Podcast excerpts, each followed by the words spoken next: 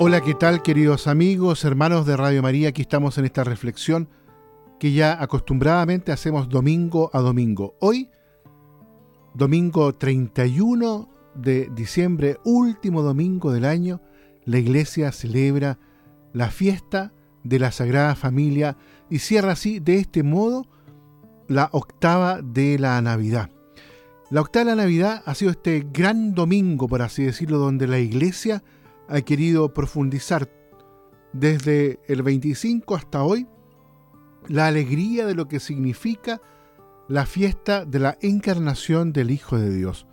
Es la oportunidad que tiene la iglesia de poder profundizar, saborear, alegrarse, saltar de alegría porque Jesucristo es Dios con nosotros, es el Emanuel, es el Mesías esperado que nos ha sido regalado en el portal de Belén por la Santísima Virgen María. Y ahora, hoy, culmina toda esta fiesta, toda esta alegría, culmina con esta hermosa fiesta de la Sagrada Familia, la que en el fondo no es otra cosa, queridos auditores, que un modo de sacar las consecuencias de lo que significó o lo que significa la encarnación del Hijo de Dios.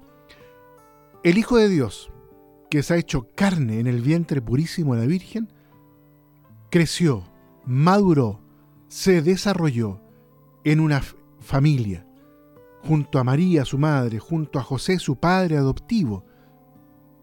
Es una consecuencia más, la Sagrada Familia, de la encarnación del Hijo de Dios. ¿Y qué es lo que aprende Jesús en estos años que donde él está, como dice el Evangelio, atado a sus padres.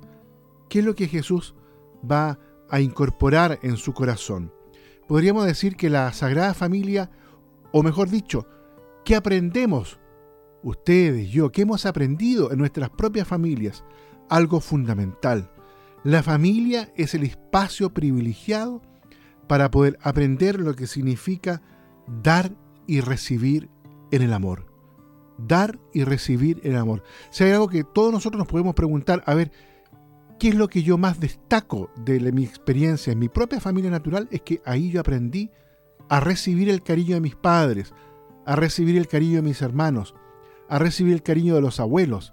Pero también, ¿para qué me sirve eso? Me capacitó, me forjó para poder también yo entregar en el mismo sentido, en la misma línea, cariño, amor, a mis padres, a mis hijos, a mis hermanos, y eso poder también proyectarlo más allá de la propia familia.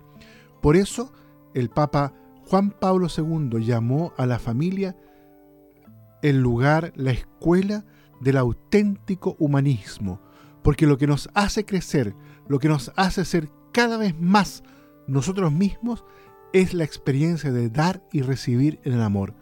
Y eso es la fiesta de la Sagrada Familia. Jesús aprendió eso. Que Jesús haya entregado años más tarde la cruz como un don para toda la humanidad es porque Él lo recibió eso mismo de José, de María. Ellos fueron un don para Él, lo cuidaron y Él también lo recibió en su corazón. Por eso, queridos auditores, en este domingo en que se nos regala esta oportunidad, los invito para que a la luz de este Evangelio, a la luz de esta fiesta, cada uno pueda nuevamente colocar en el centro de su corazón, en el centro de su experiencia, su propia familia y también haga de cada espacio donde esté un lugar familiar.